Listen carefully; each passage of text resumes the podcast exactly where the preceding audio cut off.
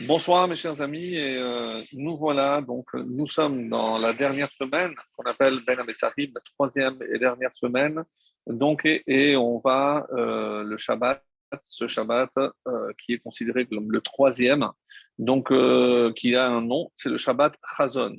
Le Shabbat Chazon, comme vous le savez, c'est celui qui précède Tisha B'Av, et invariablement le Shabbat Chazon et, et la paracha de Devarim est toujours lu le Shabbat qui précède euh, Tisha B'Av.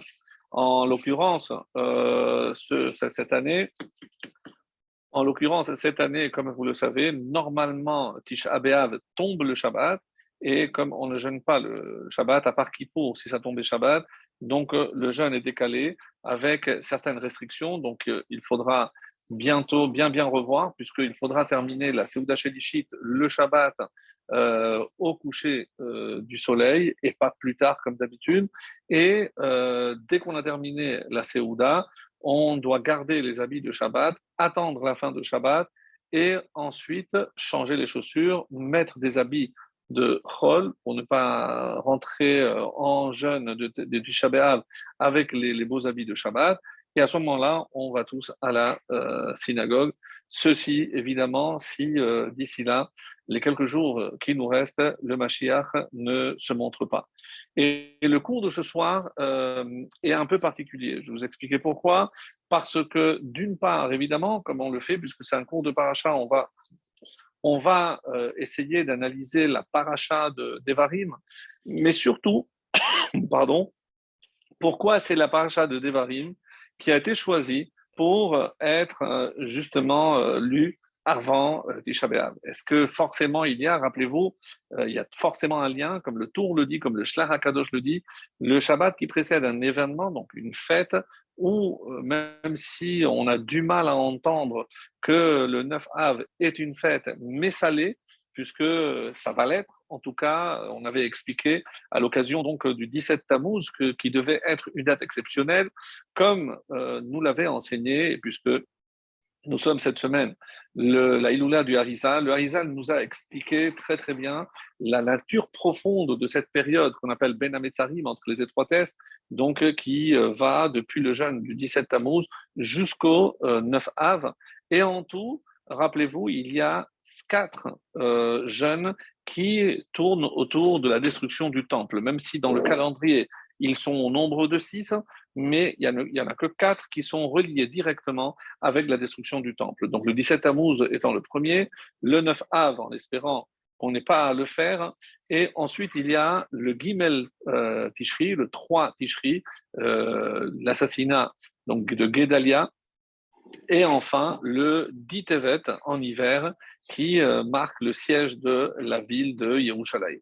Donc, c'est quatre jeunes, quatre jeunes pour euh, quatre euh, exils, pour deux destructions de temples. Donc, c'est un événement, évidemment, qui est bien, bien marqué dans notre, dans notre calendrier.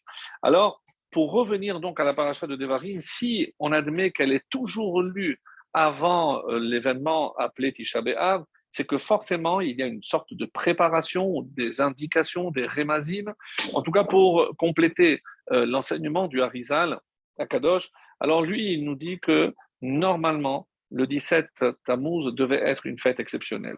On devait recevoir les tables de la loi, ça devait être une vraie fête. Et euh, trois semaines après, le 9 Av, donc on aurait dû rentrer en Israël pour fêter, et ça aurait été une fête incroyable. Et entre les deux, il dit que ça aurait dû être Chol Donc, imaginez euh, cette euh, transformation alors qu'on est passé d'une période qui aurait dû être la plus joyeuse de notre calendrier, eh ben, elle est devenue malheureusement la plus triste, puisque euh, quand on parle des deux destructions de temples, des exils, rappelez-vous qu'il y a aussi l'expulsion d'Espagne, euh, l'expulsion de France, d'Angleterre. Certains voient beaucoup, si ce n'est pas le 9 av, mais en tout cas cette période-là. Et euh, donc, c'est euh, Mouchan le Donc, elle est, cette période est propice, malheureusement, à toutes les disgrâces du peuple juif.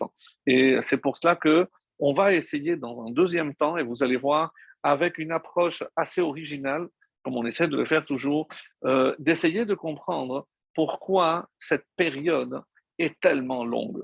Donc, on sait que les différents exils, 70, 180 ans, mais là, c'est plus de 1950 ans. Donc, 2000 ans depuis la destruction. Est-ce qu'on n'a pas payé assez cher donc les égarements de nos ancêtres pendant, qui ont causé la destruction du temple, et on sera amené, bien sûr, à parler de certains épisodes hein, euh, de, de, la Torah où on voit des allusions à cette période. Bien évidemment, et euh, cela va de soi, euh, les cinq raisons, et je me permets de les rappeler, pour lesquelles on va jeûner. Rappelez-vous qu'il y avait cinq raisons pour lesquelles on a jeûné le 17 Tammuz, et il y a cinq raisons aussi pour lesquels on va jeûner le 9 Av en espérant que on n'ait pas à le faire. Mais 5 et 5, évidemment, c'est les 10 commandements et c'est comme ça que beaucoup de commentaires nous disent euh, pourquoi on doit jeûner. Et c'est des commentaires sur la Megillat Echa, ce qu'on appelle le livre des lamentations. Et parmi euh, tous ceux qui ont posé cette question, c'est euh, le, le, lien qu'il y a entre ce mot en hébreu Echa puisqu'il y a trois personnages qui ont euh, parlé, c'est le Midrash qui nous donne cette explication très très belle. On nous dit qu'il y a trois personnages qui ont parlé du terme Echa, et euh, précisément, ici dans, dans, dans la paracha de Devarim, c'est au verset 12, toujours donc au début, le, premier chapitre, au verset 12, Echa esa bechem. Donc, comment supporterai-je tout seul vos contestations, vos fardeaux et vos querelles? Donc, on retrouve ici le mot Echa. Echa, c'est le premier Moshe qui se plaint. Comment? Donc, Echa n'est pas un personnage comme certains l'ont peut-être imaginé. Echa, c'est Er, comment? Donc, et le premier donc c'est Moshe. Ensuite, nous avons Yishayahu, le prophète Isaïe, et le prophète Yirmiyahu, et Chayashvabadad. Donc, euh, comment elle est, cette ville euh, si peuplée est devenue seule, euh, et Lezona, et comment elle est devenue comme une courtisane, une prostituée. Donc, les trois personnages, trois prophètes ont utilisé ce terme de Echa, donc qui nous relie directement à la période de la destruction du temple. Et c'est pour ça qu'il y a déjà un premier lien dans cette paracha, puisque le premier qui a utilisé ce terme, qui désignera par la suite la destruction et les plaintes, euh, en constatant comment euh, une ville comme Yerushalayim a pu être détruite avec en son sein le, le temple, le sacré, euh, le plus sacré, l'endroit le plus sacré qui existe sur la planète, comment des hommes hein, aussi vils que les Romains ont pu venir à bout d'un tel édifice euh, qui euh, abritait la Shekhinah, la présence divine. Donc ça, évidemment, ça, ça nécessite une réflexion très profonde. Et pourquoi, si euh, on a peut-être déjà payé pour nos fautes, qu'est-ce que Hachem attend pour envoyer le Mashiach? Pourquoi, avec tout ce qu'on a prié, tout ce qu'on a supplié Hachem, pourquoi le Mashiach n'est toujours pas là? Alors, vous allez découvrir dans l'heure qui suit donc, des réponses à toutes ces questions, bien entendu, avec, comme on le fait, j'ai dit, une approche assez originale. Donc, on va déjà commencer, dans un premier temps, à essayer de comprendre le contenu essentiel, non seulement de la paracha de Devarim, mais d'où le, tout le livre de Devarim. le mot Devarim, des paroles, et euh, ce sont des paroles prononcées par Moshe, comme le premier verset l'indique, euh, que je vous lis directement en français. Voici les paroles que Moshe a adressées à tout Israël de l'autre côté du Jourdain, à propos euh, du désert, à propos de la Harava, et face à la mer des joncs, entre Paran et Tophel. Des précisions géographiques assez étonnantes, et celui qui va mettre le doigt dessus d'une manière, encore une fois, plus qu'originale, qu'est-ce que c'est entre Paran et Tophel? Donc, avec des preuves à l'appui, mais je passe ou celui qui veut vraiment voir euh, en profondeur, je l'invite à voir le texte du Kliyakar et euh, il pose cette question qu'est-ce que c'est entre et entre? Donc, euh, on a déjà des précisions. Est-ce que c'est véritablement un, on va dire une description purement géographique? Et c'est comme ça que le Kliyakar nous dit Ben Paran ou Ben Tofel. Tofel, c'est Tafel c'est comme emunot tfelot, c'est euh, le terme utilisé en hébreu pour des croyances vaines. Donc, croyances vaines, ou en français on dit superstition, c'est l'essence même de la Avodazara. Et donc, il y a ici une faute, un mot qui nous renvoie à la Vodazara, donc à une faute du peuple juif, c'est le Chet Egel, la faute du Vaudor, bien sûr. Et euh, Paran, il apporte des preuves. On nous dit que c'est la faute des Meragelim par rapport aux, paroles prononcées par ces explorateurs qui sont venus et qui ont pleuré quand? Le 9 av. Donc, Ben Paran ou Ben Tofel, c'est entre la faute du Vaudor et la faute des Meragelim. Mes amis, il y a une indication claire d'après le, d'après le Kliyaka que c'est une allusion directe à la période euh, qui s'achève, Baruch Hashem, avec euh, en début le 17 Tammuz. Et rappelez-vous, les cinq raisons, parmi les cinq raisons, c'est évidemment la faute du Vaudor, parce qu'on a brisé les tables à cause du Vaudor.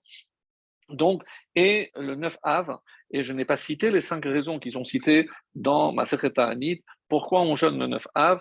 D'abord et avant tout parce que, c'était le 9 Av que nos ancêtres ont pleuré et qu'il a été décrété ce soir même qu'ils n'allaient pas pleurer pour rien, puisque toute cette génération euh, décéderait dans le désert. Et chaque neuf Av, comme on l'avait raconté, comme c'est rapporté par le Midrash, donc ils creusaient leur propre tombe et 15 000 ne se levaient pas. Et tous les ans, donc il y avait une quantité, certains on avait parlé de ça, rappelez-vous, d'après certains, c'est 22 000, puisque la dernière année, ils ne sont pas morts, les deux premières années non plus, donc il ne reste à peine 38, donc je ne peux pas faire.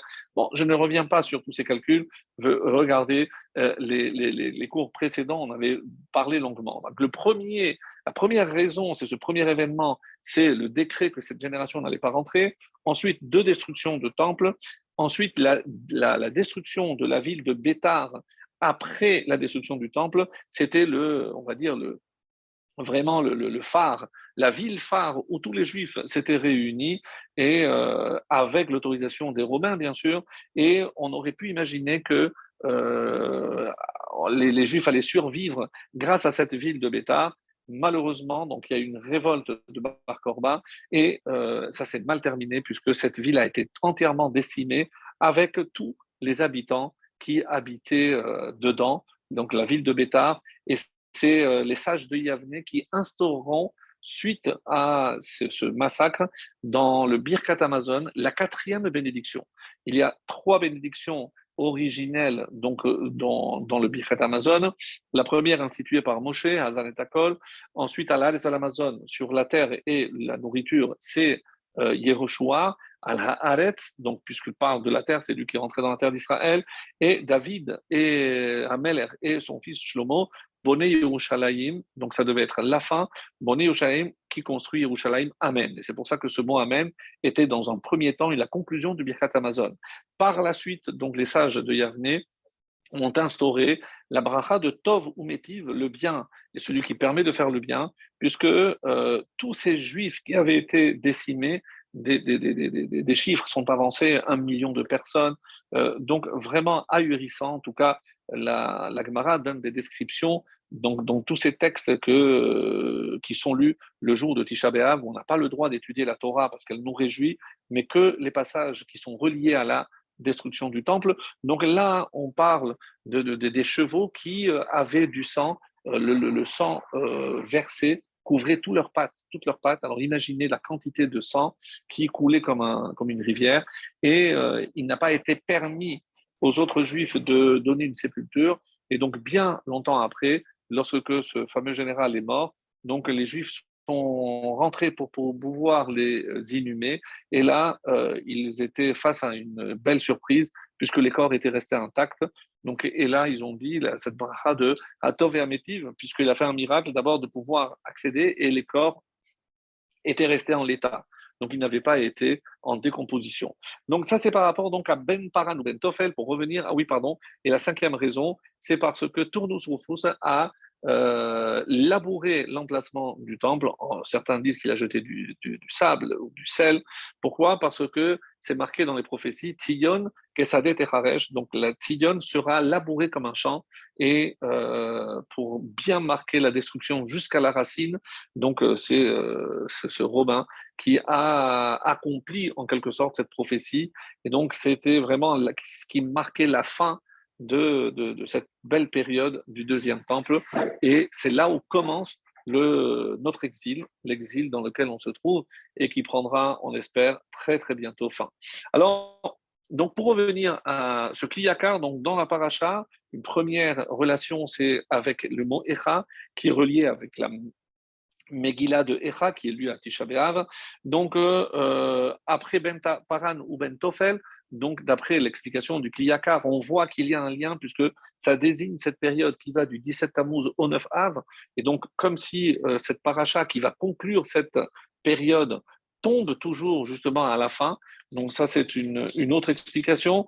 Et pour revenir maintenant à euh, la question que pose euh, pourquoi le peuple juif a été exilé. Alors, Ben Azaï, Ben Azaï, euh, de son nom Shimon, fait partie des quatre qui sont rentrés dans le Pardes, c'est-à-dire le Pardes, évidemment, ce n'est pas un simple verger, comme c'est expliqué en long et en large dans le deuxième chapitre de la Masechet Ragiga, à page 14, 15 on parle de cela. Et Ben Azaï est rentré dans le Pardes et Pardes indique les quatre niveaux d'interprétation de la Torah. Pshat, le sens premier, simple, euh, euh, Remez, l'allusion, Drash, donc c'est euh, l'explication, l'exégèse, donc et Sod, le Samer, c'est le secret. Donc on dit qu'ils sont rentrés et de quel secret il s'agit? De Maasé à Merkava. Donc, on explique que les plus grands secrets qui existent, c'est, euh, ce sont Maasé Bereshit, comment Dieu a créé le monde, et Maasé Merkava. Et donc, c'est Maasé Merkava, c'est, euh, comment les deux mondes sont reliés. Alors, euh, évidemment, quelque chose qui est laissé pour les grands, grands Khamim. Alors, pour le citer encore une fois, puisque le, le Harizal explique de manière très, très intéressante comment ils sont rentrés dans le Pardès On dit que par la méditation, et ils connaissaient le Shema Meforach, le nom ineffable de Dieu. Pas Yud Kevavke, mais le nom de 42 lettres. Et euh, donc, ils prononçaient ce nom, ils rentraient dans les profondeurs de la Torah, donc une forme de méditation. Ben Azaï, malheureusement, donc, euh, il, il, en est mort. Euh, ben Zoma, on dit qu'il a perdu la raison. Euh, le troisième, c'est Elisha Ben Abouya qui a, tout laissé abandonner, qui a tout abandonné par la suite, Acher, et Rabbi Akiva étant le seul qui est rentré, et Yatzab et Shalom, il est rentré, il est sorti aussi en paix. Et euh, un commentaire très intéressant nous dit que ce ne sont pas les quatre seuls qui sont rentrés dans le Pardes, puisqu'il y en a avant eux quatre qui ont atteint aussi ce niveau et qui se sont aidés du vin pour y parvenir. Le premier, c'est Adam, on dit qu'il euh, a, il a atteint ce niveau de Maasé Merkava, puisque Maasé Bereshit et Maasé Merkava n'avaient pas de secret pour lui. Le deuxième, c'est Noah qui a reçu cette sagesse. Le troisième, et pour ça qu'il a planté euh, une vigne, donc encore relié au, vin. Le troisième, c'est Abraham, et euh, donc qui lui aussi a réussi à, rentrer. Et le quatrième, euh, j'ai un petit trou. Euh, ah oui, pardon, c'est les Nadav, comment je Nadav et Avihu, les deux enfants de Aharon. Donc, et on comprend, puisque s'ils sont rentrés, Nadav et Avihu, et donc, euh, comme Ben Azaï, il est arrivé et il est mort, donc il est resté là-haut. On dit une des raisons, c'est parce qu'il n'était pas marié. Donc il y a des liens extraordinaires. Bon, ce n'est pas le cours de ce soir, simplement pour vous présenter ce personnage de Ben Azaï et encore une fois pour citer euh, un enseignement encore du Harizal. Alors le Harizal nous dit que depuis cette période et depuis la destruction du temple, pour revenir et faire le lien, donc personne ne peut accéder à Maasé Merkava Littéralement, la Merkava, c'est le char céleste, donc euh, la vision de Yecheskel, par exemple. Et pourquoi? Parce que pour y parvenir, il fallait être en un état de pureté incroyable. Et comme de nos jours, nous n'avons plus les cendres de la vache rousse, donc on n'a pas accès à, cette, à ce niveau de pureté, et c'est pour ça que ça n'existe plus de nos jours. Donc on ne peut pas avoir accès à ces connaissances profondes, et euh, c'est l'une des raisons pour lesquelles on cite constamment ces quatre qui sont rentrés dans le Pardès, mais on n'a plus par la suite des personnages d'une telle envergure pour atteindre de, tels niveaux euh, d'élévation, bien entendu. Alors, pour revenir à, donc à Ben Azaï, il a fait une dracha sur euh, Echa. Il a fait un commentaire sur le, livre des lamentations, et c'est pour ça que le mot Echa ne veut pas dire lamentation. Euh, Echa, c'est comment? Je l'ai déjà traduit, mais on a donné un titre, on va dire, qui englobe le contenu essentiel de ma de, de, de la Megillat Echa, et c'est pour ça qu'on dit c'est le, livre des lamentations. Donc, et il dit, Logalou Israël, Ad Shekaferu, donc pourquoi euh, ils ont été exilés? C'est parce que ils se sont rebellés contre Yechido Shel Olam, donc contre l'unicité de Dieu. Autrement dit, je peux déduire de là qu'ils ont fait Avodazara. Ensuite, il dit aussi parce que ils ont malheureusement aussi abandonné la Brit Mila. Euh, bon, parce que, euh, rappelez-vous, les, Grecs sont passés par là, ils ont laissé une certaine influence avant l'arrivée des Romains. Donc, beaucoup de Juifs qui s'étaient hellénisés euh, donc, avaient maintenu malheureusement cette, cette sorte de rébellion, à savoir qu'ils ne pratiquaient pas la Mila. Et parce qu'ils ont aussi nié à Ser et les, les dix paroles de la Torah, alors que tout le monde a été témoin, donc ils ont nié aussi ces dix paroles. Et euh, enfin, il dit aussi parce qu'ils ont euh, abandonné les cinq livres de la Torah. Alors pourquoi il les donne dans cet ordre? Parce que, et vous voyez que c'est très très recherché, donc Yechido Shel Olam, celui qui est un, représenté par la lettre Aleph, donc qui est l'unique. La Mila, donc c'est la mitzvah que nous avons reçue à la 20e génération. Et oui, Pirkei Avot nous donne vraiment la généalogie de, de Adam jusqu'à Noach, il y a dix générations, et de Noach jusqu'à Abraham, dix. Donc c'est la mitzvah qu'on a reçue à la vingtième génération. En hébreu, 20, le, chiffre 20 est représenté par la lettre Kaf, Kaf qui veut dire 20. Euh, Aleph Bet, donc Yud 10, Kaf c'est 20. Et Aser et Adiberot, donc ici représenté par quelle lettre Qui représente 10, c'est Yud. Et enfin, les cinq livres de la Torah, cinq représentés par la lettre He. Si je prends maintenant ces lettres, Aleph pour l'unique, Kaf pour les 20 générations, pour la Mila, Yud les 10 paroles, et He les cinq livres de la Torah, j'ai le mot Aleph, Yud, Kaf, Aleph, Yud, Kaf et He, j'ai le mot Echa. Donc, qu'est-ce que Ben Azaï a voulu trouver? Pourquoi ce mot? Qu'est-ce qu'il revêt comme importance? C'est parce que ce mot est venu nous dire pourquoi il y a eu cet exil, pourquoi on a dû se lamenter, et évidemment pourquoi le temple a été perdu. Même si d'autres Gemarot, comme dans Yoma et autres, on nous dit, donc Gitin, pourquoi le temple a été détruit. Évidemment, les raisons pour le premier, pour le deuxième, on va y revenir bien entendu, mais déjà, c'est pour que l'on comprenne d'où vient ce terme de Echa, et on voit euh, toutes les fautes les plus graves. On aurait pu dire, même s'ils n'ont pas respecté les cinq livres de la Torah, et, eh ben, et c'est pour ça que c'est crescendo, alors au moins les dix paroles, ils n'ont pas respecté les dix paroles, au moins un commandement aussi important que la Mila, et même sans la Mila, au moins qu'ils ne rejettent pas l'unique Dieu. Et donc, on voit que une chose a entraîné l'autre. On a abandonné la Torah. Évidemment, les dix commandements, je n'en parle pas, la Mila, et voilà comment on est venu à être exilé. Ça, c'est l'explication de Ben Azaï. Rav Levi, toujours dans ce midrash, nous dit Ad shekafru al shloshim veshesh keritut. Il y a un traité qui s'appelle keritut, qui sont les retranchements. Pour combien de fautes il y a des retranchements? Et on nous dit que dans toute la Torah, si on recense toutes les fautes qui sont passibles de la peine de kritout, chaque fois qu'il y a marqué anefshari, cette âme sera retranchée. Donc il y en a 36. 36, si je prends le mot echa, 1, 10, 20 et 5, vous l'avez trouvé, c'est 36. En fait, quand ils expliquent, ils veulent comprendre qu'est-ce qui se cache dans le mot echa qui a donné le nom évidemment à cette Megillah, à ce, à ce rouleau. Et il dit, on peut aussi voir que pourquoi euh, on, parle des dix commandements, parce que Echa Yashva Badad, comment elle, est, euh, elle est restée seule, esselée. Et Badad, Bet, Dalet, Dalet, 2, 4 et 4, 4 et 4, 8, et Bet, 2, 10. 10. Pourquoi les seuls Parce que même les dix commandements, ils ne l'ont pas respecté. Voilà, d'après l'explication de, de Rav Levi.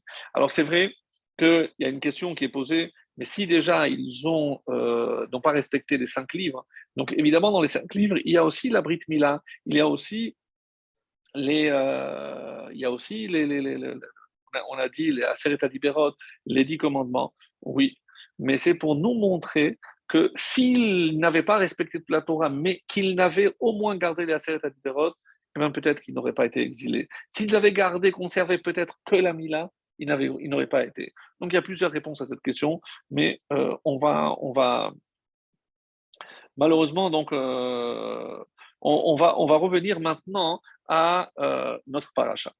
Et notre paracha, vous allez voir qu'il il y a des, des, allusions extraordinaires dans les mots Ele Hadevarim. Pourquoi? Parce que dans Ele Hadevarim, comme ça c'est expliqué par le Admour de Gour. Donc, elle il cite un mégalé à Moukot. Le mégalé à Moukot qui donne une réponse qui est très connue. Et elle ce sont des rachés Tevot. Donc, c'est des initiales. Et donc, et c'est, elle sont les initiales de quel mot? Aleph, Lamed, He, Avkat, Lachon, Hara c'est littéralement la poussière de la shonara. La poussière de la shonara. C'est pas.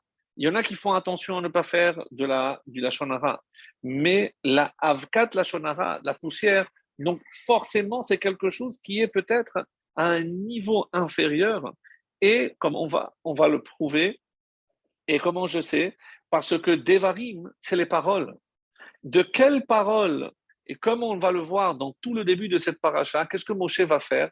Il va faire des réprimandes. Et il va, avec beaucoup de doigté, il va citer des endroits, pour ne pas citer littéralement les fautes, mais chaque endroit représente un endroit, justement, comme Rachid va, euh, va nous le faire savoir, c'est les endroits où les bénis Israël, les enfants d'Israël ont fauté.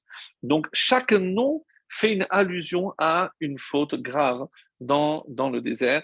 Et c'est pour ça qu'avant même de commencer à rappeler toutes les péripéties qu'ils ont passées ensemble, n'oublions pas qu'on est le premier Shevat et que Moshe nous quittera dans un peu plus d'un mois, c'est-à-dire le 7 Adar. Et là, il va faire un, peu un récapitulatif, d'où le nom d'ailleurs de ce livre de Devarim, Mishneh Torah, la répétition de la Torah. Jusque-là, Moshe est posé et il répète, il reprend toutes les, euh, comme je dis, les péripéties. Alors, donc ce Admour de Gour, hein, euh, justement, donc il va citer souvent le, le Shlah Hakadosh et euh, il va dire quelque chose d'assez étonnant. On dit que toutes les fautes sont rattachées à la faute du Vaudor. Donc, on va essayer de comprendre aussi qu'est-ce qui se cache derrière, pourquoi il n'y a pas une faute aujourd'hui qui ne trouve pas la source dans la faute du Vaudor. Ça, on expliquera dans un deuxième temps, puisqu'il euh, y a, à part ce que le Shlach Kadosh et le Admour de Gour vont nous expliquer, une autre explication que je laisse, que je réserve à, la fin. Alors, dans le traité de Yoma, j'avais dit que là, on pose la question pourquoi le temple avait été détruit, et on nous dit le premier temple, c'est bien connu à cause des trois fautes pour lesquelles un juif doit se laisser tuer plutôt que de les transgresser, le meurtre, l'idolâtrie, les relations interdites, et le deuxième temple, la sinatrinam, la haine gratuite.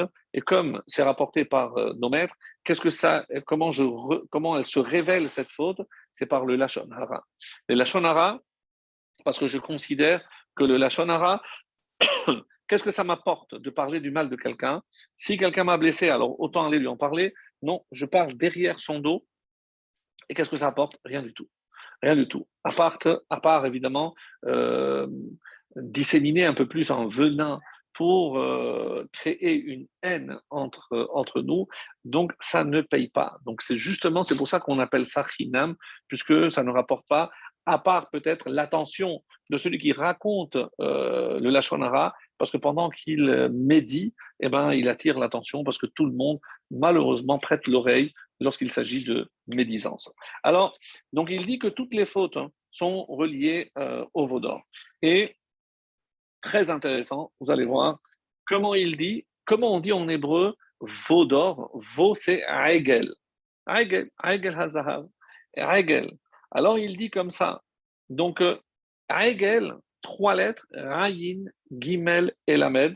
J'aurais dû prévoir un tableau. Désolé, je, n'ai pas pensé qu'on allait avoir besoin, mais en tout cas, vous allez suivre et sinon, vous réentendrez. Et comme je le sais que certains le font, donc ils prennent des notes, à ce moment-là, vous pourrez écrire et euh, analyser plus euh, sereinement donc, ces enseignements de ce soir. Alors, Ayin, de Hegel, c'est Avodazara. Gimel, c'est Gezel, c'est le vol. Et Lamed, Lachon Hara. Une Gemara dans Baba Batra, page 165, nous dit quelque chose et mes amis, ouvrez grand les oreilles parce que il existe trois types de fautes que tout le monde fait. Oui, j'ai bien dit. Vous allez voir, en tout cas, il y a une, euh, on va dire, il y a une hiérarchie, une gradation dans, dans les fautes. Et voilà ce que ce texte talmudique nous dit. Il y a une faute que Roubam, que la majorité fait. C'est laquelle? Gezel. Et alors, vous allez me dire, mais moi, je suis honnête, euh, attention, croyez que la, la nous dit une des raisons pour lesquelles euh, la ville de Yerushalayim a été détruite, on dit parce qu'il n'y avait pas Anche Amana. Donc, il n'y avait pas d'hommes fidèles. Dans un premier temps, la Gemara, toujours dans Chagiga, a, euh, voulu dire Ah, pourquoi? Parce que c'est des hommes de, de, Torah. Non, non, non, non, non, non. Anche Amana, c'est bien qu'il y avait d'hommes de Torah, donc, mais malheureusement et, malgré tout, le temple a été détruit, la ville de Jérusalem a été détruite, alors qu'il y avait des hommes de Torah. Donc, qu'est-ce que ça veut dire Anche Amana? Ouvrez grand les oreilles. On dit Amana, c'est des hommes qui pratiquent le commerce avec Emouna de manière légale, loyale. Et ce qui va donner place à la première question qu'on nous posera là-haut, est-ce que tu as été honnête dans ton commerce? Avant, est-ce que tu as fixé du temps à la Torah, etc. Pourquoi? Déjà, on a un premier aperçu par rapport à ce qu'on vient de dire ici. Si on n'a pas eu la chance de voir reconstruire et Yerushalayim et le temple, parce que peut-être qu'il reste encore de cette malhonnêteté dans l'exercice de certains, de certains commerces. Malheureusement, on est obligé de, de conclure. Force est de constater que si on considère que c'est une des raisons pour lesquelles Roubam Begezel, et ne n'allez pas croire que on est à l'abri. Euh, des fois, euh, même lorsque je, prends une pépite ou une cacahuète, etc., euh, je, je, n'ai pas pesé. donc, bah, vous allez me dire, mais c'est moins que Prouta, je veux bien. Et c'est pour ça qu'on dit Roubam. Alors, c'est vrai que la, la différence que Roubam, c'est lorsque le Gezel c'est quand je l'ai devant que je suis, j'ai la tentation. La deuxième, euh, alors, miautam, il y a une minorité sur quoi? Arayot. Arayot, et c'est pour ça, pardon, euh, le Ayin de Hegel, c'est Arayot, c'est pas Audazara, c'est Arayot. C'est les trois fautes que l'on trouve majoritairement dans au sein du peuple juif. Donc, harayot, c'est les relations interdites. Et quand je dis mioutan, évidemment que personne, euh, tout le monde ne va pas aller faire des interdits d'adultère, etc. C'est une minorité. Mais si on considère que cette faute reste toujours, parce que dans Harayot, il y a ce qu'on appelait, rappelez-vous, c'est une notion qu'on a déjà vue ensemble, Abizaray ou des Harayot. C'est les dérivés c'est-à-dire voir certaines parties d'une femme, euh, penser euh, à, des choses euh, que je n'aurais pas dû, donc des pensées, on dit en français lascives, etc. Donc, faut faire très très attention. Ça, c'est Arayot, Miontan, donc il y a quand même une minorité qui fait. Et donc, Roubam, la majorité, on a dit le vol. La minorité, Be'arayot, donc les relations interdites. Aval Kulam, vous avez entendu la Gemara, Kulam, tous, B, Avak, Lachon Hara. Et le Lamed de Hegel, Lachon Hara. Donc c'est pour ça que ici le Shlakadosh nous donne une explication magnifique. Quand on dit que toutes les fautes sont reliées à la faute du Vaudor, c'est pas parce qu'on va faire de la Vodazara, ce que j'avais voulu dire dans un premier temps. Non, c'est parce que dans Hegel, le mot Hegel, je vois les trois fautes qui sont restées au sein du peuple juif pour la majorité, pour la minorité et pour la totalité tout le monde fait Avkat Lachonara. Parce que même lorsque je fais attention, si j'ai fait par allusion, donc je ne l'ai pas dit clairement, c'est Avkat Lachonara, et ça, personne, personne n'est à l'abri. Donc, retenons cette leçon parce qu'on va voir les conséquences désastreuses, euh, puisque la Shonara, on a dit que c'est le deuxième temple, c'est notre exil à nous.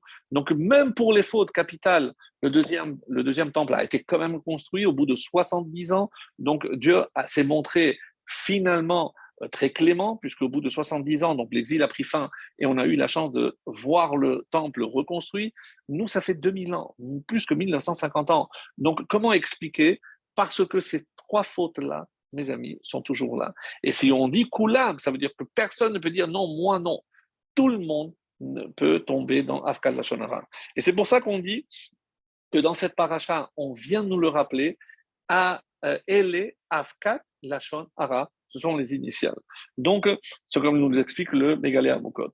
Maintenant, on nous dit que dans Devarim, donc Ele, c'est par rapport au deuxième temple, c'est la Shonara. Et Devarim, le mot Devarim, les paroles, il y a des choses qui ont été appelées Davar.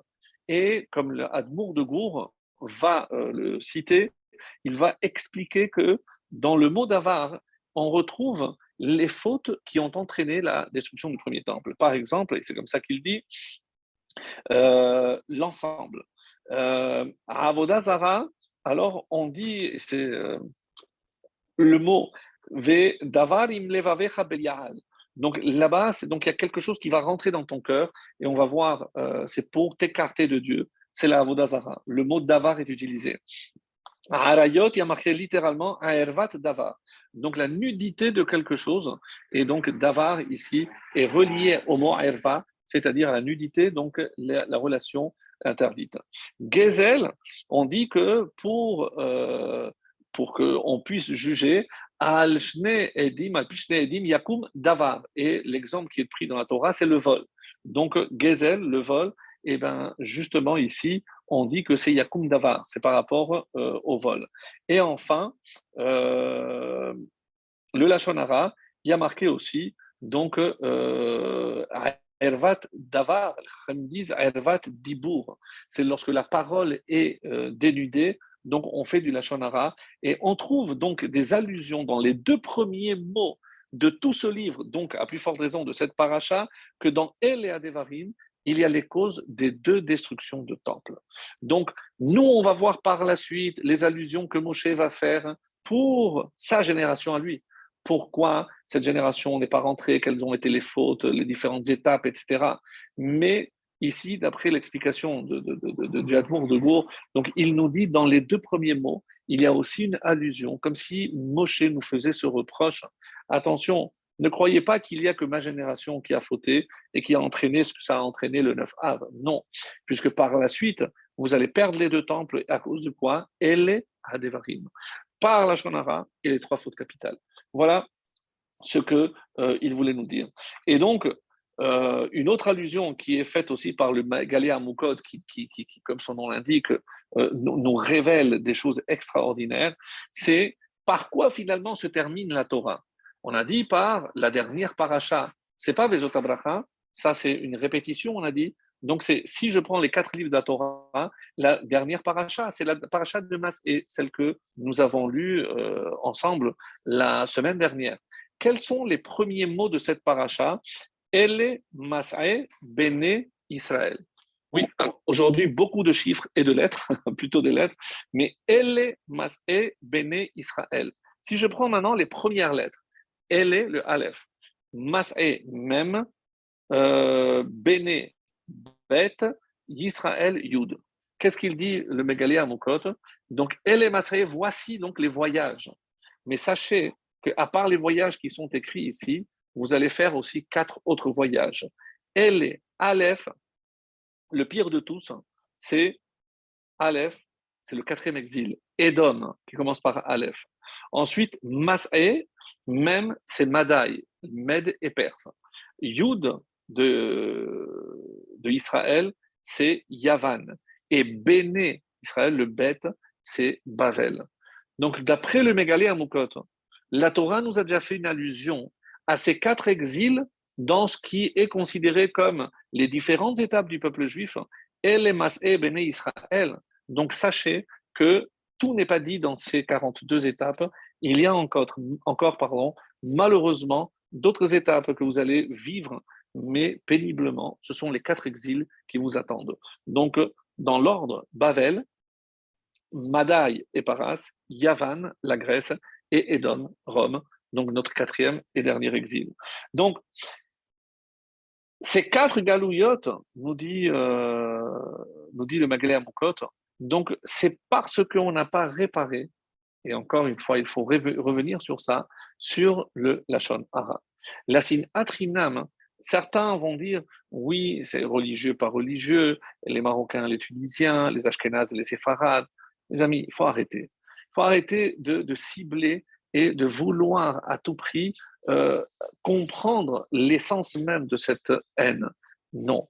La haine est tout simplement dirigée à un autre juif.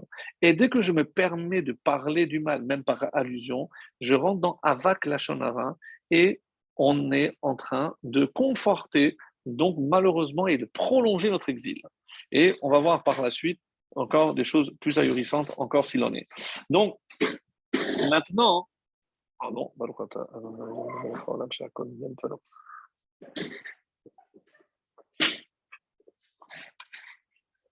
je remonte à l'origine. Alors l'origine, vous allez me dire, l'origine de quoi? L'origine de ce qui va se passer pendant cette période de Havre. En effet, on a parlé la semaine dernière de la mort de Aaron, mais on va remonter bien bien plus loin, et c'est dans la paracha de Vayetse. La paracha de Vayetse, donc on sait que Yaakov Avinu a fait ce fameux rêve euh, dans, lequel, avec l'échelle, dans lequel montaient les anges et redescendaient. Et parmi les différentes explications qui ont été données, donc comme vous le savez, il a vu les différents exils. Et qu'est-ce qu'il a surpris lorsqu'il a vu le malach, l'ange de euh, Esav, monter, monter, monter? Et quand il n'a pas descendu, il s'est réveillé en sursaut. Donc de là, les Chachamim nous disent, donc euh, il a vu les quatre exils. S'il a vu les quatre exils, qu'est-ce qu'il a vu aussi, mes chers amis? Il a vu, et c'est comme ça que le Midrash le, cite, il a vu la construction du premier temple et sa destruction, la construction du deuxième temple et sa destruction, et il, est-ce qu'il a vu le troisième temple? Donc, d'après un certain d'autres sources, oui, il aurait vu le troisième temple. Alors, et comment Qu'est-ce qu'il a fait dès qu'il s'est réveillé? On dit qu'il a pris une pierre et il l'a placée. Qu'est-ce qu'elle symbolise, cette pierre? On dit que c'est la pierre angulaire qu'il a placée pour le troisième Beth Vous avez entendu ce midrash magnifique. Donc Yaakov Avinu, qui a vu tous ces exils, a déjà, comme en quelque sorte, prévu justement la reconstruction pour garantir non seulement la fin de l'exil de Edom, son frère Esav, mais pour être sûr que le troisième temple allait être reconstruit. N'oubliez pas que c'est ce même Yaakov qui avait demandé à ses enfants, en allant en Égypte, prenez ces bois parce que vous allez construire le Mishkan. Et donc, on dit que tous ces Juifs qui ont cru et qui arrosaient ces arbres, puisqu'il fallait les prendre en sortant d'Égypte, eh ben, ce sont ceux qui sont sortis, ceux qui ont cru et ceux qui ont permis la construction du tabernacle du, du Mishkan.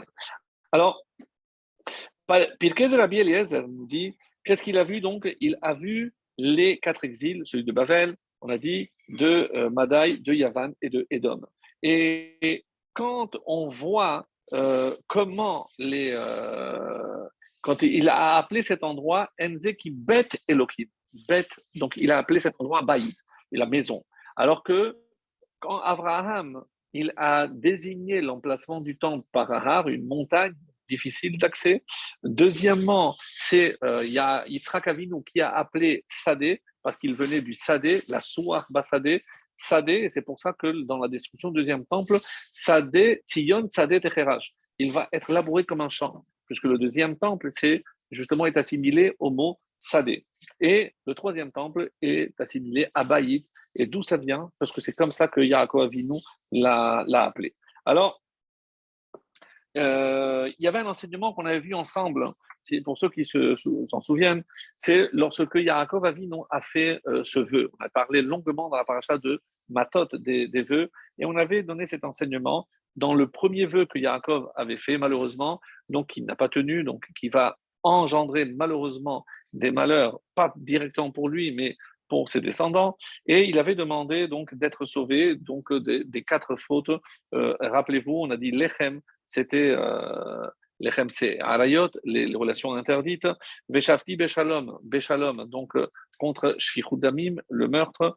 Euh, Baderech dans ce chemin, donc l'Oteler, Rachil, donc c'est la Shonara, et Veaya l'île Elohim, Dieu sera pour moi Dieu, donc contre la Avodazara. Donc on voit que Yaakov Avinu a en quelque sorte déjà prévu l'antidote pour ses descendants contre ces quatre fautes qui allaient malheureusement revenir incessamment pour euh, malheureusement causer nos, exils et nos euh, destructions de temples, c'est-à-dire euh,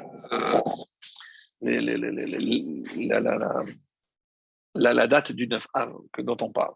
Alors, donc, comme ça, on va expliquer on a parlé tout à l'heure de la Merkava, on dit que le, char céleste, le char céleste est conduit par quatre êtres. Et qui sont ces quatre êtres? Donc, on dit que c'est le chor, le taureau, le necher, l'aigle, le kérouv. Euh, kérouv, c'est le, le, chérubin, et euh, Aleph, donc Adam. Et d'autres sources changent. On dit que non, c'est le Arié, puisqu'il y a une Gemara claire qui dit le roi des, des animaux, c'est le lion, donc le lion apparaît.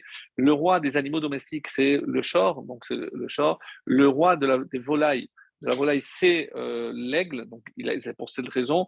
Et au-dessus, c'est l'homme, et au-dessus de l'homme, c'est Dieu. Donc c'est cette image qui est donnée dans la Gemara et que on retrouve. Alors c'est pour ça que ce ce sont les quatre piliers de la Merkava. Et vient, euh, viennent nos maîtres et nous dire, de la même façon qu'il y a la Merkava, le char, dans la Kedusha, et c'est pour ça qu'il y a un autre avis qui dit qui sont ces quatre, euh, on, va dire les quatre euh, cavaliers, pour ainsi dire, sans confondre. Nous, on n'a pas d'Apocalypse, hein, ce sont les autres, mais ces quatre cavaliers sont les trois patriarches et David Ameller. Donc, ce seraient les, trois, euh, Abraham, Isaac et Jacob, plus David Hameler. Et il y en a qui font le lien avec, euh, avec euh, ce qu'on a dit. En tout cas, l'homme qui est dans la Merkava, c'est Yitzhak. Et c'est comme ça que le Megaléa Moukot nous enseigne que lorsqu'il a fait ce fameux rêve dont on a parlé, il a dit Achen Yesh Hashem, Achen, Aleph Kaf Nun, Aleph Arié, Kaf le Krouv, le chérubin, et Nun le Necher. Ve Anochi, et Anochi, moi je ne savais pas. Qu'est-ce que c'est Anochi? C'est les mêmes lettres avec Yud. Je ne savais pas que, le Yud, ben c'est, moi Yaakov, je suis le quatrième euh, cavalier donc de, de, de, la Merkava. Alors il y a aussi la Merkava dans la Toum A. Qu'est-ce que c'est la Merkava dans la Toum A? Bara Elohim. C'est une des questions qui a été posée d'ailleurs à, dans la Gemara, dans Chagiga. On pose la question, donc, qu'est-ce que ça veut dire Zeleumadze bara Elohim? Est-ce que, qu'est-ce que ça veut dire? Dieu a créé ça face à ça Et euh, c'est Acher, Bonabouya, qui a dit non, tu te trompes, Rabbi Meir. Ton maître, Rabbi Akiva, voilà comment il a enseigné. Il a dit il a créé les tzadikim, il a créé les rechaim, il a créé le bien, il a créé le mal. Donc, Zeleumadze, c'est cet équilibre euh, que le monde nécessite pour son fonctionnement, pour que l'homme puisse euh, choisir librement, et c'est pour lui donner évidemment toute la récompense qu'il mérite. S'il n'y avait pas de mal, donc évidemment qu'il n'y aurait pas de récompense. Alors, pour revenir à euh, la Merkava, dans la Touma, c'est quoi? C'est, écoutez bien, c'est les quatre fautes capitales, qui sont Avodazara, euh, Gilou Yarayot, Damim et la Shonara. Ils reviennent incessamment. Donc, ces quatre fautes qui reviennent, qui représentent l'essence même de la Touma de la faute. Et les Chachamim nous disent, c'est pour ça d'ailleurs qu'il y a quatre types de sanctions de mort. Il y a quatre façons de mettre à mort qui sont pour la Avodazara, c'est la skila, la lapidation. Pour Gilou Yarayot, lorsque une fille de Cohen, par exemple, se prostitue, c'est Serefa, donc euh, euh, les brûler pas brûlé vif, donc on faisait euh, avaler du plomb fondu. Donc vous allez me dire, bon, je ne sais pas si c'est mieux, mais en tout cas, c'est euh, comme ça que c'est marqué. Shfichud damim, c'est hereg, donc c'est l'épée, c'est la décapitation. Et pour le lashon hara, c'est chenek, la strangulation, et c'est euh, la, la, la, fameuse maladie ou épidémie que Dieu envoie, qui s'appelle Ascara. Pourquoi? Parce qu'on dit qu'on s'étouffe, comme si on, est, on nous étranglait. C'est pour le hara euh, c'est la, sanction. Alors, pour revenir à la Merkava dans la Kedusha, on a dit qu'il y a Abraham, Isaac et Yaakov et David. Chacun à lutter et à apporter en quelque sorte l'antidote face à ces quatre fautes. Cette explication magnifique qui suit est, due à Rabbi Tzadok HaKohen, Rabbi Tzadok de Lublin. Donc, euh, Abraham, il a lutté contre la Avodazara. Je ne donne pas euh, toutes les explications. C'est vraiment, euh, comme on dit, raché prakim. C'est les têtes de chapitre. Chaque chose, chaque enseignement pourrait faire l'objet d'un cours en soi, mais comme je veux aller à l'essentiel et que le temps passe trop trop vite, donc on va essayer d'avancer. Donc Abraham, c'est celui qui a apporté en quelque sorte l'antidote contre la Avodazara, qu'il a mis fin à l'idolâtrie telle qu'elle était euh, courante euh, à son époque avec ses contemporains. Donc, c'est, il a lutté contre euh, la Avodazara. Yitzhak, Shfichut Damin. Et Yaakov, Giloui Arayot, vous allez trouver ça étonnant puisqu'il a épousé deux sœurs, mais tout ça est, est expliqué en long, en large dans Rabbi Salakoubli, mais c'est très long, parce qu'il faudrait s'arrêter sur chacun. L'essentiel de ce que je voulais amener comme, enseignement, c'est que donc ces quatre qui sont les causes des, deux destructions de temples, donc revient nécessairement, et comme si Abraham, Isaac et Jacob avaient déjà lutté pour nous donner les moyens de justement de lutter contre ces, fautes.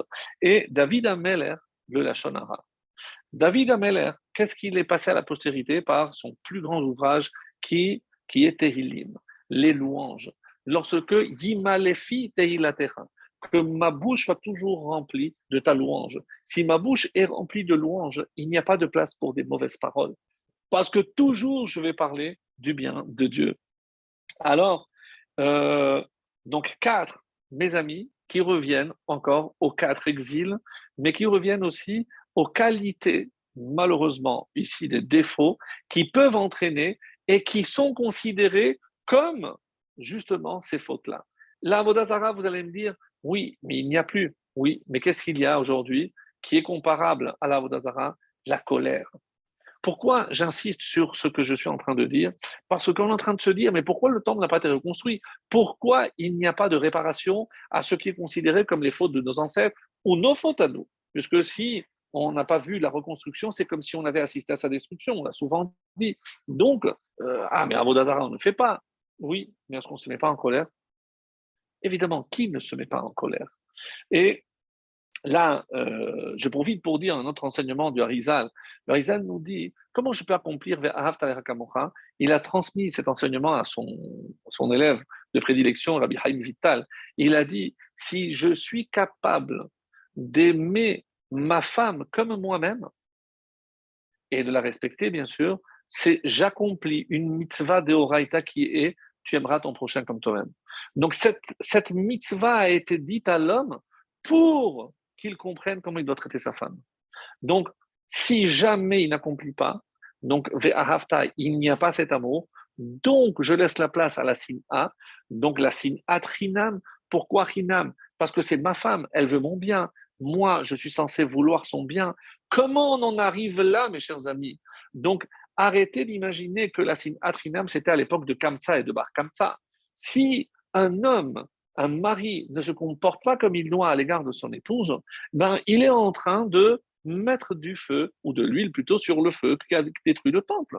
Oui, c'est pas parce que je me suis bagarré avec mon voisin, pas du tout, mais ça se passe à l'intérieur, dans le feu a commencé dans la maison. Quelle est la maison de Dieu aujourd'hui? C'est évidemment le foyer. Donc attention, n'allez pas imaginer que la colère n'existe pas. Oui, mais elle me met en colère. Eh bien, à toi de travailler. À toi de te travailler pour ne pas te mettre en colère et essayer d'éteindre le feu et non pas évidemment le raviver. Donc ça, c'est symbolisé par le Kaas et ses Bavel. Ensuite, on a dit euh, Yitzhak, c'est contre, qu'est-ce que la force? C'est la ga'ava, c'est l'orgueil. L'orgueil, c'est Madaï. Madaï et Paras qui se croyaient les maîtres du monde. Donc l'orgueil, c'est lorsque je pense que je peux me passer de l'un ou de l'autre, que je ne peux pas, moi, j'ai pas besoin ni de conseils, ni mais tu as un problème, va consulter, va voir. Mais non, on est trop orgueilleux pour entendre. Mais les rabbins, c'est des nuls. Mais les rabbins, ils ne sont pas diplômés d'eux. Qu'est-ce que je vais écouter moi? C'est la ga'ava. La gava, mes amis, c'est shfichut damim, parce que je suis en train de me détruire. C'est comme si je me, je me suicidais. Oui, c'est ça, shfichut damim. Shirudamim, c'est la Ga'ava. Alors, après, il y a le Gilou Yarayot, c'est le Sheker. Parce que lorsque je suis en train de fauter, euh, par exemple, euh, quand je, je, je, communique avec une femme avec laquelle je ne devrais pas communiquer, euh, lorsque je vais prolonger mon séjour au bureau ou autre, Shalom, donc je vais être amené à mentir. Et Gilou Yarayot est relié au Sheker, parce que le Sheker, c'est Yavan.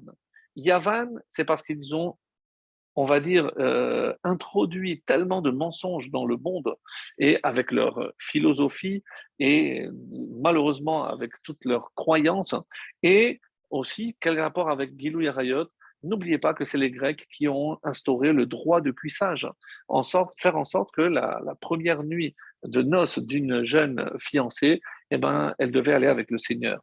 Oui, c'est ça, Yavan. Et enfin, le Lachonara, c'est la marloquette la marloquette, c'est les divergences. Lorsque on n'arrive pas à se mettre d'accord, donc les controverses, mais l'oleshem shamaim, bien sûr, et ça, ça représente Edom. Donc chaque fois qu'il y a des disputes entre juifs, qui se frottent les mains? Edom. Donc on a ici un tableau incroyable, vraiment incroyable, avec Abraham, Yitzhak, Yaakov et David. Avodazara, Shfichut Damim, Gilou Yarayot, Lashonara, les forces qui s'opposent, la colère, l'orgueil, le mensonge et, euh, on a dit, la marloquette. La marloquette, les désaccords. Et les quatre exils, Bavel, Madaï, Yavan et Edom. Donc, on a ici un tableau très exhaustif de ce qui se passe. On voit d'autres exemples. Euh, par, euh, on, a, parlé les, les, animaux interdits, mais on va voir encore un exemple magnifique qui nous est apporté par le, le Khatam Sofer, et euh, j'espère qu'on aura le temps de, tout voir. Donc, le Khatam Sofer, avant d'arriver au, au, Khatam Sofer, on dit ici qu'il y a plusieurs allusions à ces quatre exils, même dans les animaux non cachers. On dit qu'il y a le Gamal, Shafan, Arnevet, donc trois d'un côté, et en plus le Khazir de l'autre. Euh, le Gamal, le chameau, c'est Bavel, Shafan, le lapin, euh, Madaï, Arnevet, généralement traduit par gerboise, et le Khazir, c'est le cochon, c'est Edom. Mais il y a aussi, dans la paracha de Hekev, un passage incroyable. Dans la paracha de Hekev, on lira bientôt, donc au chapitre 8, le verset 14 que je vais lire très rapidement pour vous donner un aperçu de ce qui est dit ici. Et qu'alors ton cœur s'enorgueillisse, on retrouve l'orgueil, et que tu oublies Hachem, ton Dieu, qui t'a fait sortir du pays d'Égypte. Alors, il y a quelque chose, il y a un membre qui est lié aussi à l'oubli, guide Hanaché. C'est le nerf sciatique. Naché, c'est oublier. Mais on va, on va laisser l'explication du Khatam Sofer magnifique. Donc, qui t'a fait sortir de, de la maison de l'esclavage et qui te conduit à travers le désert grand, redoutable, un lieu de serpents, de serpents venimeux et de scorpions, d'aridité où il n'y a pas d'eau. Et là, on dit, Nachash, le serpent, c'est Bavel. Le serpent venimeux, c'est Madaï. Agrav, les scorpions, c'est Yavan. Vous remarquerez que tous ces euh, animaux ont du venin, qu'ils inoculent, et je ne vois pas forcément l'effet tout de suite, hein. mais comme la colère, je ne vois pas tout de suite les, mauvaises conséquences, mais on a dit pour l'orgueil ou le mensonge, pareil, et euh, Yavan, et ensuite Timaon, aridité sans eau, on dit que c'est Edom. À Edom, hein, pourquoi? Parce que tous les autres, les serpents ne sont, euh, pas seuls, les, les, serpents venimeux sont toujours en groupe, même les scorpions sont ensemble. Mais pour Edom, c'est cette aridité où il n'y a pas d'eau. Ça veut dire qu'il n'y a pas d'eau, il n'y a pas de partage, il n'y a pas de travers. Quand il n'y a pas de fraternité, qu'est-ce qui arrive? Là, l'exil de Edom. Donc, il n'y a pas de fraternité entre nous, les Juifs. Hein. C'est Edom qui a le dessus, et c'est malheureusement ce que nous vivons encore aujourd'hui, peut-être pour quelques jours seulement.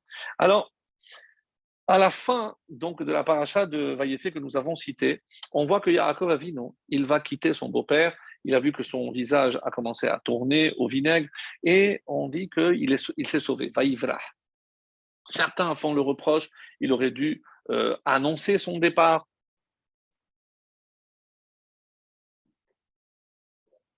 on dit que euh, trois jours après, Lavana a appris le départ.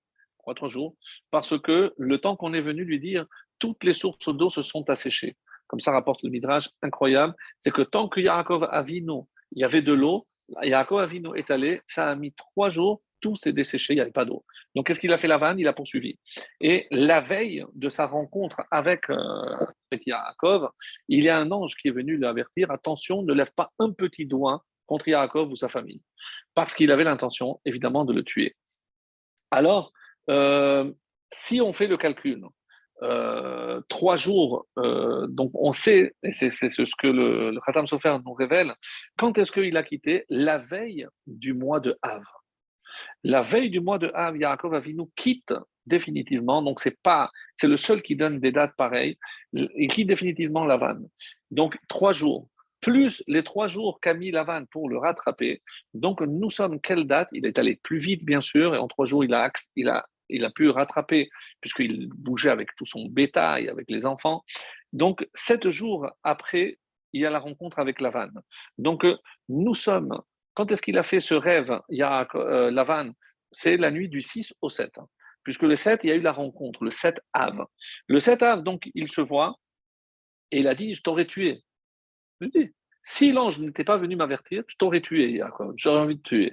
Et mais maintenant qu'on est là, on va faire une alliance. Yaakov Avinu, d'après euh, ses commentaires, n'aurait jamais dû accepter de faire cette alliance. Qu'est-ce qu'il s'est passé donc ce 7 Av Ils ont fait une alliance, ils ont pris un monticule. Pour plus de détails, regardez dans le texte, c'est la fin de la paracha de Vayetse. Et ce qui m'intéresse, c'est que Yaakov, il a appelé cet endroit Gal Red, le monticule témoin. Et comment l'a appelé euh, Lavan? Lavan a appelé Yegar Sahaduta.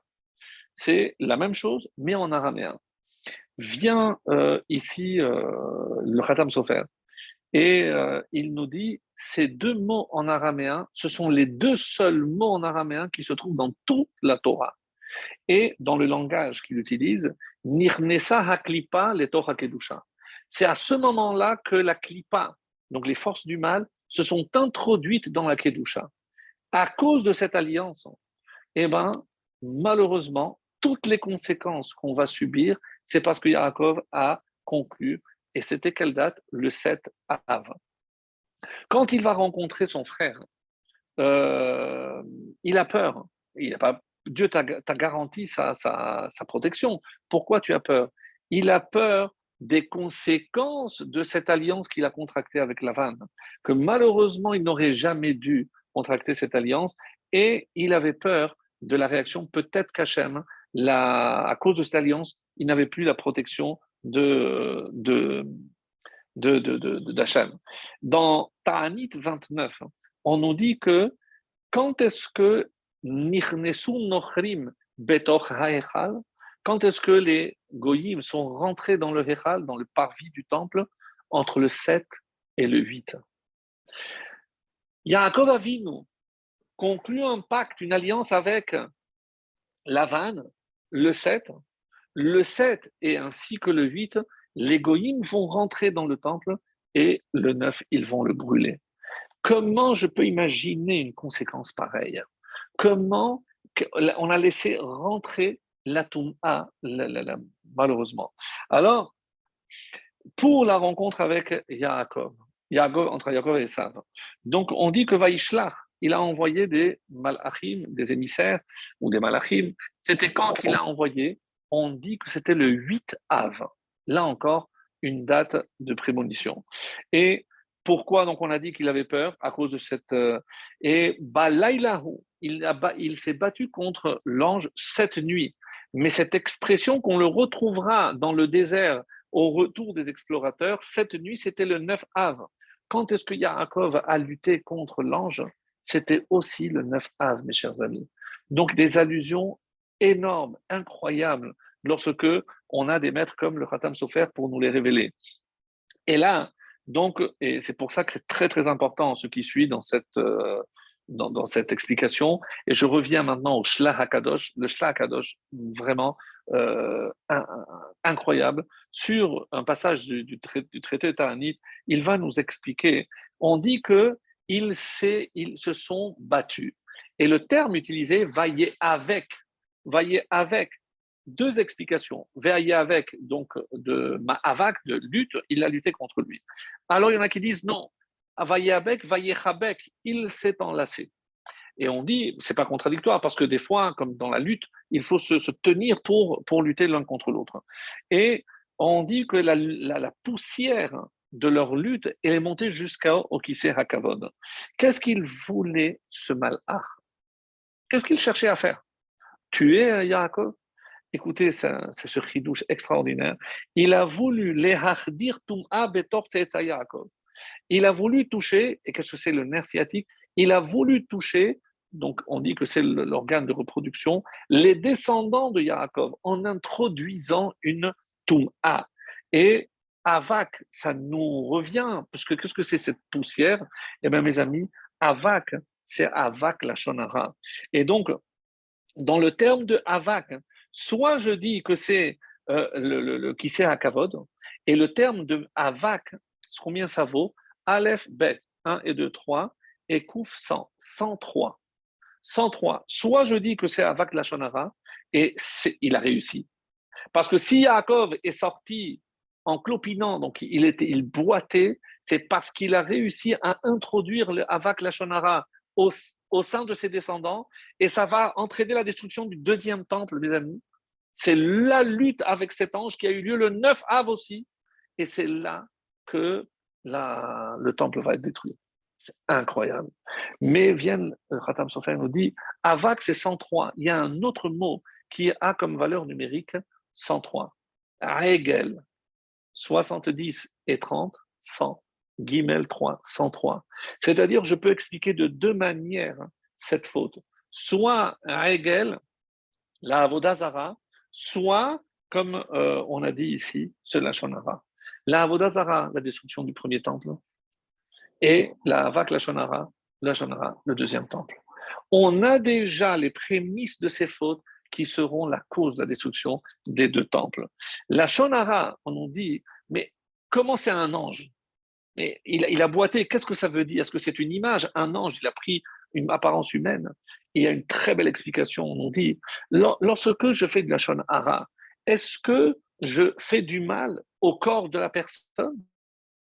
Non, je ne touche pas son corps je ne l'ai pas laissé une blessure, il n'a pas un bleu. Quand je fais de la shonara, qu'est-ce que j'entraîne? C'est je fais du mal à sa neshama. Donc de là on dit, quand on fait du lachonara, pourquoi c'est tellement grave? Parce que ça touche la neshama, ça touche pas le corps. C'est pas comme si je donnais un coup ou une gifle. Le lachonara, ça touche l'essentiel. Et c'est ce que dit finalement le Shla Kadosh. Magnifique. Donc la Avodazara, c'est la destruction du premier temple. La Shonara, c'est la destruction du deuxième temple. Et tout ça, à cause donc de cette lutte qui a entraîné. Et quelle a été la conséquence? Quelle a été la conséquence? Alken lo et guide C'est de ne pas manger le nerf sciatique. Vient euh, ce commentaire magnifique et nous dit lo ils ne vont pas manger. Et quand est-ce qu'ils ne vont pas manger? Quelles sont les dates où on ne mange pas? Et Aleph Tav. Tav Tesha, le 9, Aleph Av. Le 9 Av, vous n'allez pas manger. Destruction du temple. On continue. Gimel, guide. Gimel, c'est le 3 Tishri, vous n'allez pas manger. Yud, Yud, c'est le 10. Le 10 Tevet, vous n'allez pas manger. Et si je prends le mot guide, 10, 3 et 4, 17, le 17 Tammuz, vous n'allez pas manger. À Alken, à cause de ce qui s'est passé de cette lutte vous ne mangerez pas quatre dates parce qu'elles sont reliées à la destruction du temple. Incroyable. Incroyable. Parce qu'on a oublié l'essentiel. Et c'est ça, le naché, c'est ce qu'on avait dit. Donc, et pourquoi on. C'est ça, incroyable. Parce qu'on dit, Betisha, celui qui mange à Tisha c'est comme s'il mangeait le guide Hanaché. C'est curieux. Pourquoi? Parce qu'il n'a pas compris l'essentiel. Et vous savez qu'il y a 365 interdictions. Donc, une par jour. Quelle est l'interdiction qui revient, si je prends le calendrier, le 9 av C'est le guide Hanaché. Le guide Hanaché, le nerf sciatique, parce qu'il est relié à la lutte qui a eu lieu le 9 av, qui nous rappelle les causes de la destruction, à savoir la Shonara et, et euh, la destruction du temple. Maintenant, encore pour, pour conclure en beauté, Avak, c'est à Kamsa, à cause de Kamsa, Bet Kouf Bar Kamsa, et de Bar Kamsa. Et c'est ce que la Gemara nous dit, à cause de Kamsa et Bar Kamsa, le temple a été détruit. Mes amis, on a déjà tellement parlé de Kamsa et Bar Kamsa, il y aurait tellement de choses à dire, mais tellement de questions qui sont restées sans réponse. On, ne comprend pas pourquoi euh, Kamsa est, lié puisqu'il n'est pas venu. Alors, est-ce que parce qu'il n'est pas venu? Mais pourquoi on ne dit pas que c'est à cause de celui qui a organisé cette fête? Comment quelqu'un va refuser de recevoir euh, son... C'était des riches, donc forcément, c'était des, sommes astronomiques. Il lui propose de payer l'ensemble de, la fête. Comment comprendre euh, que, n'a pas accepté Bar Kamsa? Alors, qu'est-ce qu'il a fait Bar Kamsa? Mes amis, il va voyager jusqu'à Rome parce qu'il est allé dénoncer les Juifs qui étaient en train de comploter contre Rome. Donc, il a fait un voyage et il va prendre un animal. Il revient, il va dans le temple. C'est incroyable. Mais quelle force anime ce bar comme ça? Pourquoi il en veut tellement? Donc s'il a été humilié, je comprends. Il va blesser l'animal, Hegel, et qu'est-ce qu'il va prendre? Encore une allusion incroyable qui vient s'insérer dans le cours de ce soir. Hegel, Hegel, pourquoi il a pris un veau? Parce que si on veut apporter une accusation contre le peuple juif, il y a deux façons de faire. Rappeler la faute du veau d'or ou la vente de Yosef. C'est nos deux fautes qui nous pendent et qui, jusqu'à la réparation finale avec le Mashiach, eh ben, on les portera encore avec nous. Mais Hegel, on avait dit que c'est les trois fautes pour lesquelles on a dit que tout le monde faute, et c'est pour ça qu'il a fait. Et pourquoi Tilta Pourquoi si je dis que Hegel, c'est la faute du Hegel Azav, la faute du Vaudor, pourquoi de trois ans on dit qu'il avait trois ans, on a dit qu'il était le troisième né, parce que si je veux dire qu'il y a eu la, euh, la il y a eu dans le désert, il y a eu une fois, ils ont fait la Avodazara, et on sait très bien que Yerovam va construire donc deux temples euh, en dehors du temple, deux faux temples, donc trois pour nous rappeler la faute du Vaudor. Donc c'est ça ce qu'il voulait rappeler pour qu'il y ait une accusation là-haut. Euh. et il a dit tout le monde a vu et tout le monde a entendu. Donc, et mais personne n'a parlé. Donc, il va faire un défaut dans l'œil, parce que tout le monde a vu, et tout le monde s'est tu. Très bien. Il a fait un défaut dans, dans les lèvres. Et euh, Zecharia ben Akoulis, donc qui aurait dû peut-être céder et dire ben ils n'ont qu'à l'offrir, sinon ça va pour le shalom, pour la, paix avec les, les, les Romains, peut-être qu'on devrait laisser faire. Il s'est montré trop dur, trop sévère, et on connaît, on connaît la suite. Alors, le Radam Sofer nous dit pourquoi ce, cet exil est tellement long? Pourquoi il est tellement long? Et il donne une explication magnifique. Mais on prie pour. Tous les juifs qui prient, prient pour la reconstruction du temple, pour la fin de l'exil. Oui, mais qu'est-ce qu'il rajoute? Mais pour que la prière monte, il faut que la prière sorte d'une bouche propre. Si la bouche est souillée on revient au cours sur les vœux. Si la bouche est souillée, les téphilotes, les prières ne peuvent pas monter. Donc, qu'est-ce qu'il faut? Il faut nettoyer. Nettoyer nos bouches de quoi? De quel genre de saleté? Parce qu'on mange peut-être pas assez cachère? Non. C'est pas simplement ce qui rentre que doit vérifier, mais il faut vérifier ce qui sort. Donc, parce que justement, on ne fait pas attention à la avkat, la shonara, eh ben, si on a nos lèvres qui sont souillées, eh ben, cet effet-là ne peut pas monter. C'est comme ça que on dit que la prière, elle reste coincée, coincée dans nos bouches parce qu'elles ne peuvent pas monter. Non, on n'a pas la force nécessaire pour que cette prière monte. Et, et il donne une explication aussi. Regardez, toute cette histoire de Kamsa et Bar Kamsa, pourquoi elle a eu lieu? Parce que ce majordome s'est trompé. Il s'est trompé de quoi? Au lieu d'inviter Kamsa, il a invité Bar Kamsa, d'un mot. Un mot de trop un mot de trop peut entraîner la destruction du temple. Donc, quand on va parler, le Khatam Sofer nous invite à faire attention, parce que peut-être à cause de cette parole en trop, eh bien, malheureusement, vous allez causer aussi la destruction du temple. Et donc, je voulais dire, pour terminer, euh, pourquoi il n'a pas accepté? D'abord, pourquoi les anges se sont tus? Et il y a encore euh, je, n'ai pas le temps de lire le texte parce que vraiment trop tard, je m'excuse, mais euh, un Khatam Sofer qui nous dit que sauf si il y a un juif que je peux détester. Donc, il, explique là-bas très longuement quel, est le juif que je peux détester. On dit que le juif que je peux détester, justement, c'est un juif qui faute, qui a renié, qui faute en public, etc. Mais même cette haine, elle ne doit pas être extérieure. Le Tania va dire attention, je dois détester pas l'homme, les actions mauvaises, mais je dois garder l'amour parce que ça reste mon prochain et qu'il a aussi une étincelle divine le Tania dans le chapitre 32. Mais c'est grâce à cette explication qu'on peut comprendre un peu mieux cette histoire de Kamsa et Bar Kamsa. Qui était Bar Kamsa Comment se fait-il qu'aucun sage ne l'a défendu? Et on a toujours dit oui parce qu'ils étaient intéressés, mais on est à l'époque où le temple existe, donc on est Tanaïm, c'est des malachim, c'est des sages, des vrais. Donc c'est impossible de dire que pour un conflit d'intérêts, ils n'ont pas fait, ils n'ont pas dit ce qu'ils avaient à dire. Mais peut-être que si nous sommes au donc à la fin du temple, donc euh, qu'est-ce qui s'est passé? Qu'est-ce qui, s'est passé juste avant? C'est l'apparition du christianisme. Donc ces premiers juifs qui commencent à dévier de la vraie Torah. Donc qu'est-ce qui s'est passé avec Bar Pourquoi ce juif dont on ne cite pas le nom, il a voulu à tout prix qu'il sorte Parce que mes amis, le choix qui se présentait à lui, s'il le laissait, c'est tous les sages qui allaient sortir. Ben oui. Comment ils allaient siéger avec un renégat?